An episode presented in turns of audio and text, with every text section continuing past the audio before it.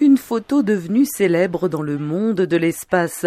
Le rover Perseverance, surnommé Percy, et l'hélicoptère Ingenuity posant pour un selfie sur la planète rouge lors d'un voyage interplanétaire.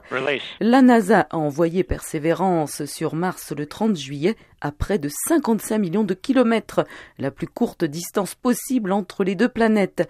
Ce robot de la taille d'une voiture doit maintenant trouver la rampe de lancement idéale pour que les scientifiques et équipages sur Terre puissent tester Ingenuity.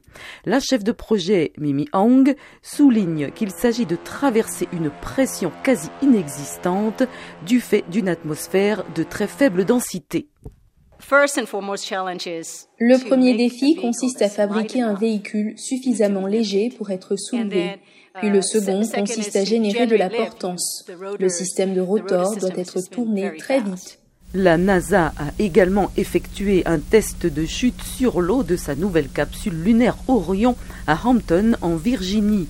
L'engin spatial d'environ 6000 kg a été conçu pour le programme Artemis qui va envoyer la première femme sur la Lune d'ici 2024. De l'autre côté de l'Atlantique, l'Agence spatiale européenne recrute pour la première fois depuis 11 ans, affirmant rechercher davantage de femmes et de personnes handicapées. L'ESA, qui n'a envoyé que deux femmes dans l'espace, prévoit de recruter jusqu'à 26 astronautes permanents et réservistes. L'astronaute français et nouveau commandant de la Station spatiale internationale ISS, Thomas Becquet, encourage les gens à postuler. Trop de gens ne postuleront pas, par exemple, pour une sélection d'astronautes parce qu'ils pensent que c'est vraiment trop difficile et que ce n'est pas pour eux. Ce n'est pas vrai et j'espère en être la preuve. Nous sommes tous des gens normaux.